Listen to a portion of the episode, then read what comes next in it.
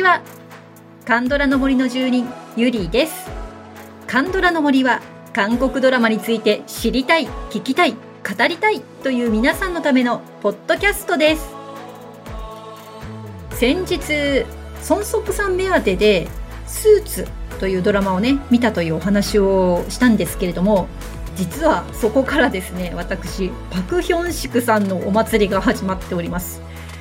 えー、スーツでねチャン・ドンゴンとの、まあ、ケミを見せてくれたパク・ヒョンシクさん。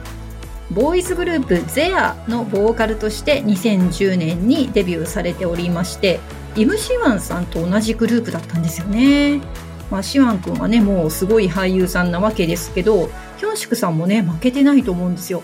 すっごく魅力的で。ということでパク・ヒョンシク祭り。今は何を見ているかというと力の強い女トボンスンです。これもね結構皆さん見たという方多いんじゃないでしょうか。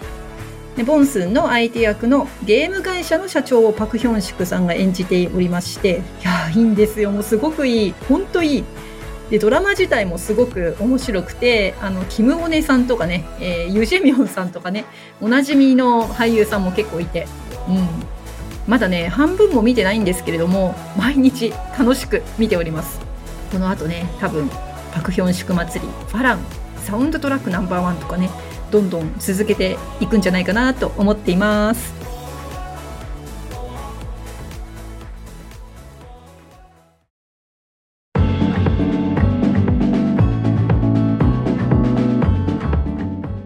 はいそれでは今日は冠婚の特集第3回目になります。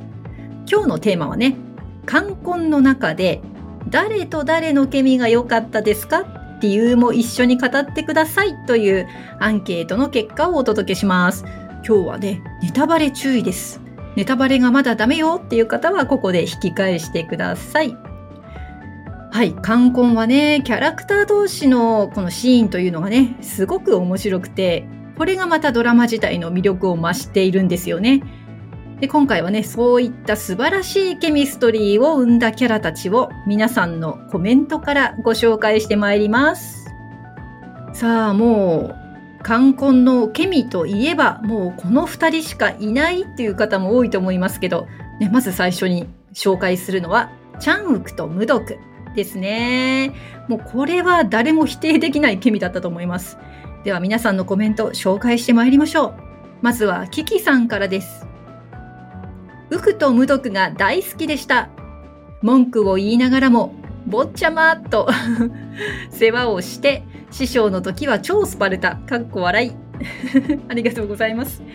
わかります。もうそのギャップよね。それにしても本当無毒って超スパルタでしたよね。もう崖から突き落とすことがね、何回やったのかという、まあ、強烈な師匠でございました。はい、では次はクジラさんからいただいたコメントいきましょう。坊ちゃまと次女としてのコメディーな掛け合いにはたくさん笑わせてもらいました。ウクが成長していく様子をあれこれ手助けしながら見守る師匠としてのナクスと力を失ったナクスを守ってあげながらも信頼しついていくけなげなウクには何度も胸がキューッとなりました。ナクスである無毒のかっこいい師匠としての女性像も何より素敵でした。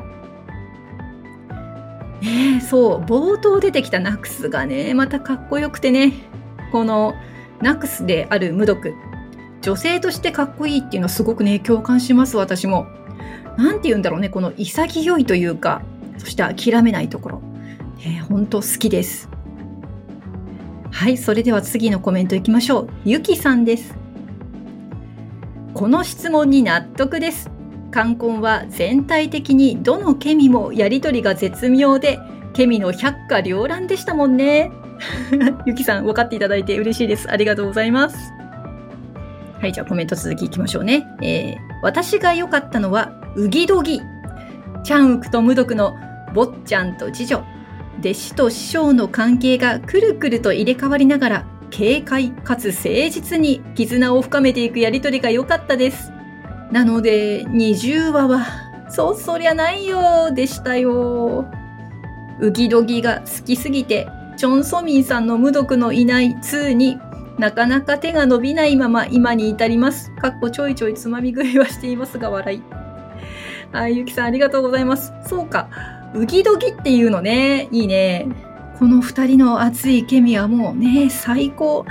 もそして最高すぎて、このシーズン2が見られないというね、現象。これ確かにありますね。はい、というね、その、うぎどぎ好きすぎてっていう方のコメントもお一人行きましょう。ともりんさんです。王道ですが、無毒とウクオ坊ちゃんのケミが最高でした。なので、2は本当に少し受け入れがたく、てんてんてん。しばらく元のナクスの記憶も戻らないうちは、がっかりで。コメントここで終わってます。ね、がっかり度合いが伝わってきます。それだけこの二人が好きだったのねっていうのがね、うん、わかりますよ、本当に。まあ、とはいえね、シーズン2はブヨンからのスタートに、ね、なってしまいまして、まあ、それでもね、このブヨン、まだ記憶が戻っていないブヨンですけれども、うん、なかなかにウクともね、面白いケミを、えー見せてくれるわけですが、ということで今度はね、ウクとブヨンについて、えーいいケミだねっていうコメントをいただいてますのでご紹介していきましょう。はい。では、まず、ゆずレモンさんからです。もちろん、ウクとブヨンですね。やっと思いが通じた美しいキスシーン。ブヨンのフーフーで火を消すところとか、キスの後のラブラブトークとか最高です。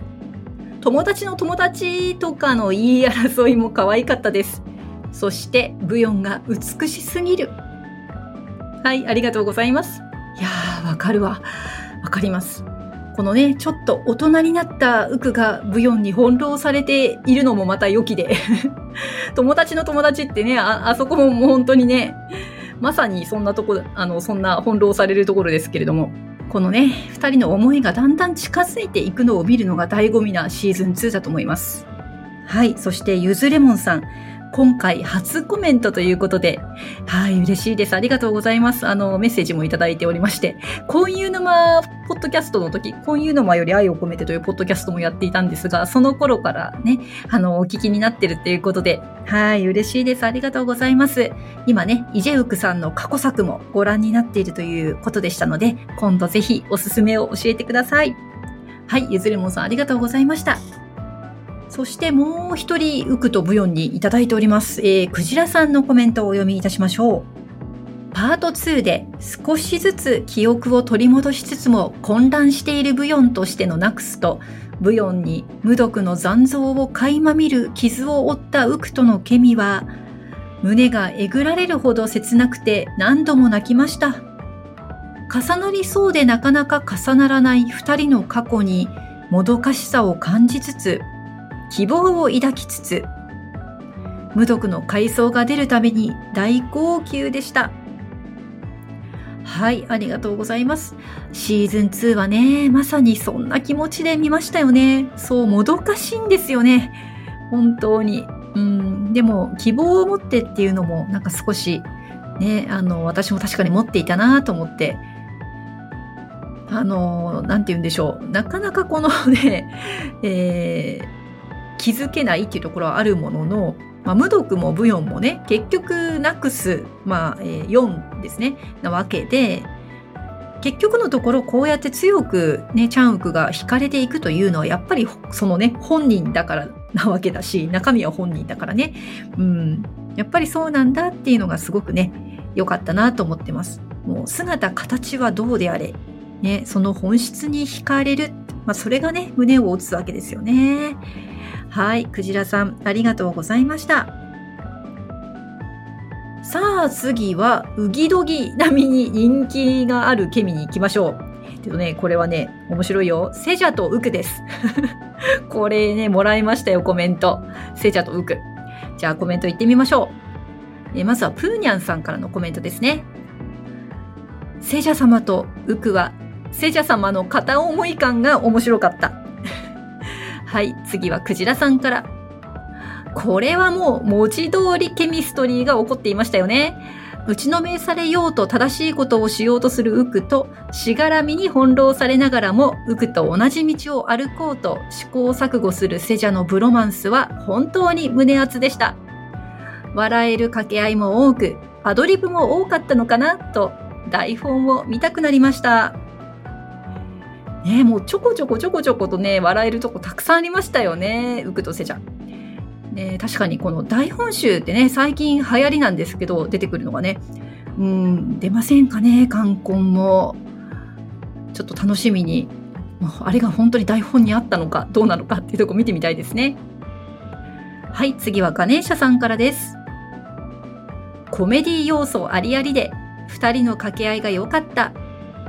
特に引用玉を2人が水の気を入れて会いに行った時のやりとりが楽しすぎた。さらにチャンウクがもう一度やると、セシャがやめろみたいなのが笑えた。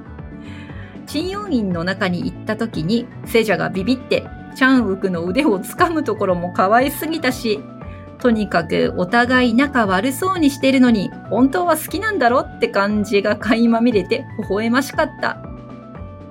はい、ありがとうございます。ね、あの、玉に気を込めたら引き寄せられてっていうあのシーンね。あれね、私、通勤電車の中であれ見たんですよ。もう、あの、笑い声がマスクから漏れ出てしまいました。もうやめてください、本姉妹って感じです。あの、脚本家のね。ここまで笑わせるかってぐらいの、あの、編集もすごくて。いや、あれ電車の中で見るのはね、危険でしたね。でそしてね、セジャね、あの、最初すごく威張って出てくるんですけど、意外とビビリなんですよね。またそのギャップも可愛かったですね。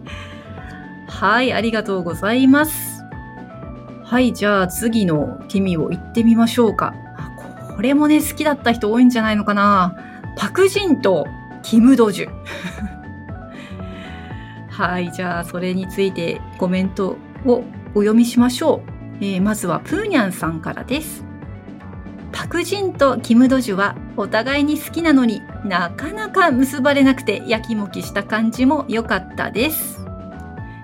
そうなんですよね。なんというかパクジンがね、もう空気読めなさすぎなので、なんか普段あの、ソンリムのね、あの、なんて言うんだろう、トップとしてすごくキリッとしてるのに、どうしてこういうとこ抜けてんのかなっていうぐらい情けない感じで、なかなか結ばれなかったですよね。はい。ではもうお一人お読みしましょう。ともりんさん。ベテラン勢のこのお二人は、メイキングで映画グリースを踊っていたのが可愛かったです。2では、もう、もう会えないのかと思って爆泣きしたのに、涙返してほしい。ありがとうございます。まあまあ、それだけね、壮絶な戦いだったということで。まあでも、この方、ね、お二人やっぱりね、良かったですよね。そんなメイキングでそんなシーンがあったなんて知らなかったので、ちょっと探しに行ってみようかなと思います。で、もともと奈良さんはね、私大好きな女優さんで、うん、今回はもう本当にその魅力が大爆発していたようにも思います。そして、パクジン役のユージュンサンさんね。もうシリアスとコメディのギャップが最もこのドラマの中で激しかったんじゃないかなと思います。いやいやいや、もうこのお二人はね、うん、いやー、面白かったな はい、ありがとうございました。さあ、次の方は、あ、これ最後ですね。最後のコメントいきましょう。ようこちゃんからです。ようこちゃんね、あの前回も あの、ガネーシャさんと一緒に3人でね、私と語りましたけれども。はい、えー、どのキャラを挙げていただいたかというと、イ先生とほ読む。コメントいこうかさと、とりあえずコメントいきましょう。主要キャストはきっと皆さん挙げているでしょうからコアなところをコアコアなところ来たよ。イ先生とほ読むが良きです。イ先生が現れると子供のように手放しで喜ぶ。読むが可愛いしイ先生に叱られてシュンとなる読むも可愛い。見た目が逆転しているからその様子がとてもおかしくて好きです。はい、ありがとうございます。で前回ね、あの、勝手に語るよシリーズでもね、話してましたよね。この二人いいって。で、あの、ヨコちゃん、あの、ポッドキャストだから画面見えないんだけど、ズームの画面上はこの、あの、ほ読むの真似しててさ、パタパタパタってこう手を、あの 動かすとこね、手放しで喜ぶ読むっていう。もう本当におかしいキャラでしたよね。もうとにかくさ、あの、なんて言うんだろう、ほよむ先生って抜けすぎてて、で結局あの、い先生の本体燃やしちゃうぐらいにね、もうなくなっちゃったと思って、仮装にしちゃったみたいなね。もうそんなドジなね、おっちょこちょいにも程があるほよむ先生ですけれども、ね、い先生が来るといつも怒られちゃって、ね、いつもパクジンは褒められるのにね、ほよむ先生はいつも怒られるのよね。それもさ、あの、ジンのいるとこでね。これ、かわいそうなやつと思って見てました。はい、ありがとうございます。ね、アンケートの回答は以上なんですけども、うん、ケミね、やっぱりいいよね。もう本当にこのドラマのポイントだったと思います。で、あと、出てこなかったんだけど、いくつか私にも語らせてください。まだいっぱいいいケミがあるんですよ、もう。あの、まずはね、やっぱりソユルですね。今回ちょっと、あの、ソユルについて語るっていうのがなかったんですけれども、まあ、ソユルと無毒、ソユルとブヨン。ね、この二人も私はかなり切なく見ていました。で、このね、無毒の時はね、もう本当に切なすぎて、もうずっと応援したくなってました。あの、分かってんだよね。もう結ばれないって。分かってるんだけど。いや本当にあの、ゆるくんがね、けなげなんでね。で、またそれを無毒といる時にそれが出てくるので、無毒といる時しか出てこないので、うん、とてもいい二人のケミだったなと思います。そしてね、ブヨンとはね、これ、これまた、あの、無毒と違う感じで面白かったのが、なんだっけ？おバカ同盟だったっけ？なんか、二人ともバカっていうことでみたいな で、俺のことバカって言うなみたいな感じのやりとりもありましたけど、ね、いつもね、道に迷っちゃってね。うん、ゆるはね、結構好きなキャラでしたね。あの、かわいそうな立ち位置っていうのかな。なんかあの、あ、あれ思い出しました。あの、レンボーで言うと、あの、ナムユンス君が演じたイヒョンっていたんですけど、うん、あの、絶対報われない立ち位置 で、なんとなく二人似た雰囲気かなと思ってて、うん、あこういうキャラに私ちょっと弱いですね。うん、とてもユルの存在、すごく良かったし、ユルと無毒、ユルとブヨン、あの、二人でいるとき結構ね、楽しく見てました。はい。あとね、語りたいのはね、これ同じパターンで、今度はね、セジャと無毒、セジャとブヨン。これもすごく良くて、この二人のシーンは本当に楽しかったですね。特に無毒とはね、すごくいい感じだったなと思ってて。うーん、そういうルとはまた違ったこの報わ報われなさ加減が良かったです。ね、あの、せっかくセジャね、無毒は気に入ってるんだけど、ね、その無毒はもう、トリオ人にね、忠実すぎて、いや切ないわもう絶対自分に振り向かないって分かってるっていうのがね時々こう無毒に対してセリフの端々に出てくるとこがうーんってこのなんか匂わせがね 悲しいというか。うん。でまあブヨンの時はねこれ結局ブヨンの正体を彼は知らないまま終わってたんだよね多分ね。まあ、だからあのシーズン2は無毒の時ほど切なくはなかったんですけど亀が、もう亀が良かったよ。亀って思って。こう亀でつながる二人。ねまあなんかシーズン2の、うん、聖者とブヨンは、こうなんかね、友情めいた関係になるっていうのもね、とても良かったかなって思ってて。うん。亀をまつわる、亀にまつわる、この二人の やりとりが非常に楽しかったです。はい。そして次はですね、3人なんですけど、やっぱりソユール、パクダング、チャンウクっていうこの3人組ですよね。もうこの3人も、なんていうかね、あの、まあ、友情で繋がってるわけなんだけども、それが濃すぎず、薄すぎずっていう感じかな。うん。かあんまり慣れ、慣れ合ってるわけでもないんだけど、すごく3人ともね、お互いを、みんなをね、大事にしてて、すごい微笑ましかったかなと思ってて。うん、この3人が出てくるシーンも結構好きでした。なんかね、昔話でこんなことあったよねなんて話すとこもすごく楽しくて、うん、ちょっとそういう回想シーンも見たかったなっていう気もします。そしてあともう一人ね、これ入れようかどうか迷ったんですけど、意外とこの二人っていう、うん、ケミ、あの、チンホギョン、あの、チンヨ院の院長さんとキムドジュ。あの、シーズン2の最後の方で、一生懸命二人で助け合って、鎮陽院の容器が逃げるのを止めようとしたじゃないですか。であのドジュがあのホギョンもねほっとけなくって扉の中に残っちゃうっていうあのどっちかっていうとあのパク・ジーンがすごく悲しそうで あの大変なのでそっちに目が行きがちなんですけど私あのドジュがあのホギョンほっとけなくて残ったっていうあれがすごく胸熱でで別にこの2人それまで仲良かったわけではないんですよね。でも多分2人同年代でうん。まあ仲良く今までなかったんだけど一生懸命あの場で頑張ってる2人っていううん、それを見た時にねなんかすごく心をね打たれました。で、まあ、きっとねあのラストの1年後というのは2人で仲良くなっているはずだなって私は思っています。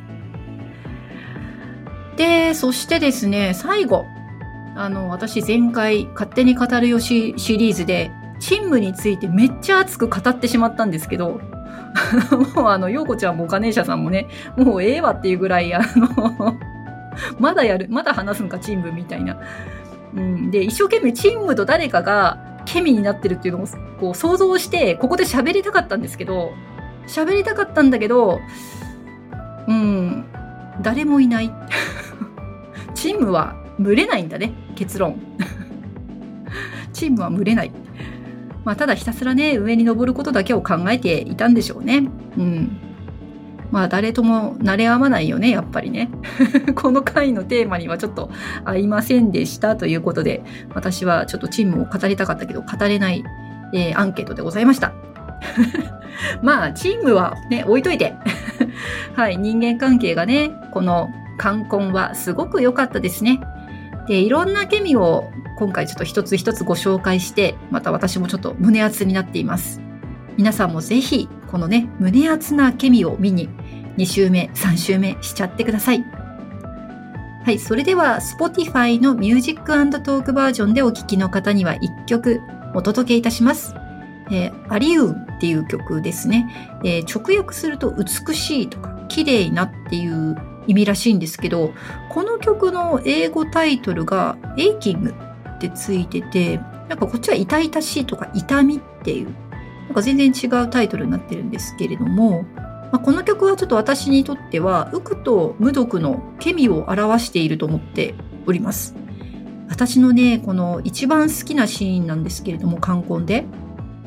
あの、船に乗って、あの、ソンリムに帰ろうとしているウクと、で、その、ソンリムの試験を受けることを橋の上から伝える無毒っていうシーンがあったじゃないですか。あの、ソンリムの募集広告をさ、あの紙をあの石で石のところでこう丸めてあの投げるっていうシーンですね。そこで流れた曲です。アリウンお聴きください。